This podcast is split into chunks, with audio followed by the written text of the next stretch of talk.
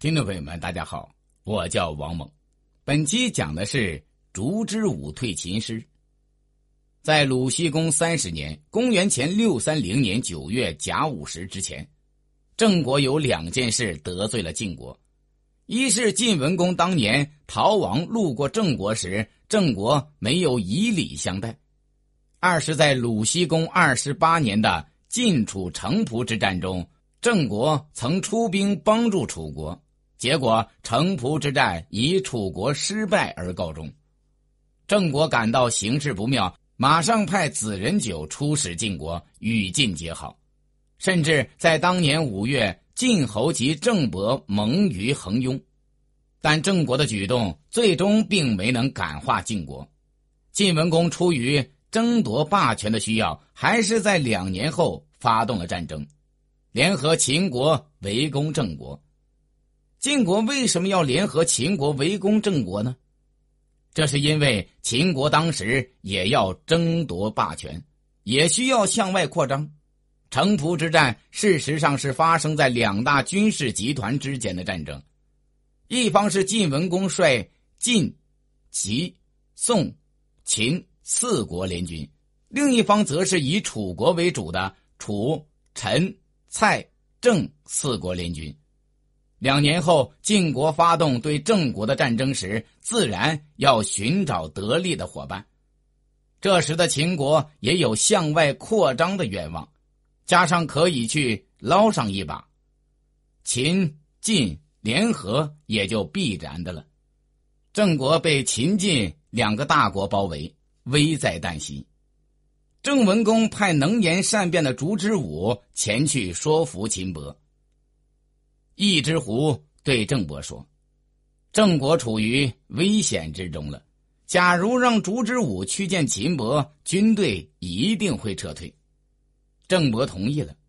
烛之武推辞说：“我年轻时尚且不如别人，现在老了也不能有什么作为了。”郑文公说：“我早先没有重用您，现在情况危急了才来求您，这是我的过错。”然而郑国灭亡了，对您也不利啊。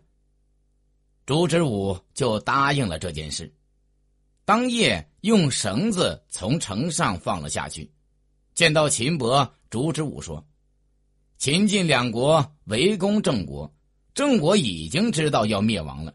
假如灭掉郑国对您有好处，怎敢冒昧的拿这件事情来麻烦您？”越过邻国，把远方的郑国作为东部边邑，您知道这是困难的。为什么要灭掉郑国，而给邻邦晋国增加土地呢？邻国的势力雄厚了，您秦国的势力也就相对削弱了。如果您放弃围攻郑国，而把它当做东方道路上的接待过客的主人，出使的人来来往往。供给他们缺少的东西，对您也没有什么害处，而且您曾经给予晋惠公恩惠，惠公曾经答应给您交辖两座城池，惠公早上渡过黄河回国，晚上就修筑防御工事，这是您知道的。晋国怎么会满足呢？已经在东边使郑国成为他的边境，又想要向西扩大边界。如果不使秦国土地亏损，将从哪里得到呢？削弱秦国而对晋国有利，希望您考虑这件事。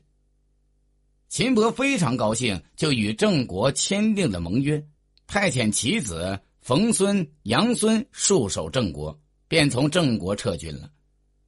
晋大夫子范请求出兵攻击秦军，晋文公说：“不行。”假如没有那个人的力量，我是不会到这个地步的。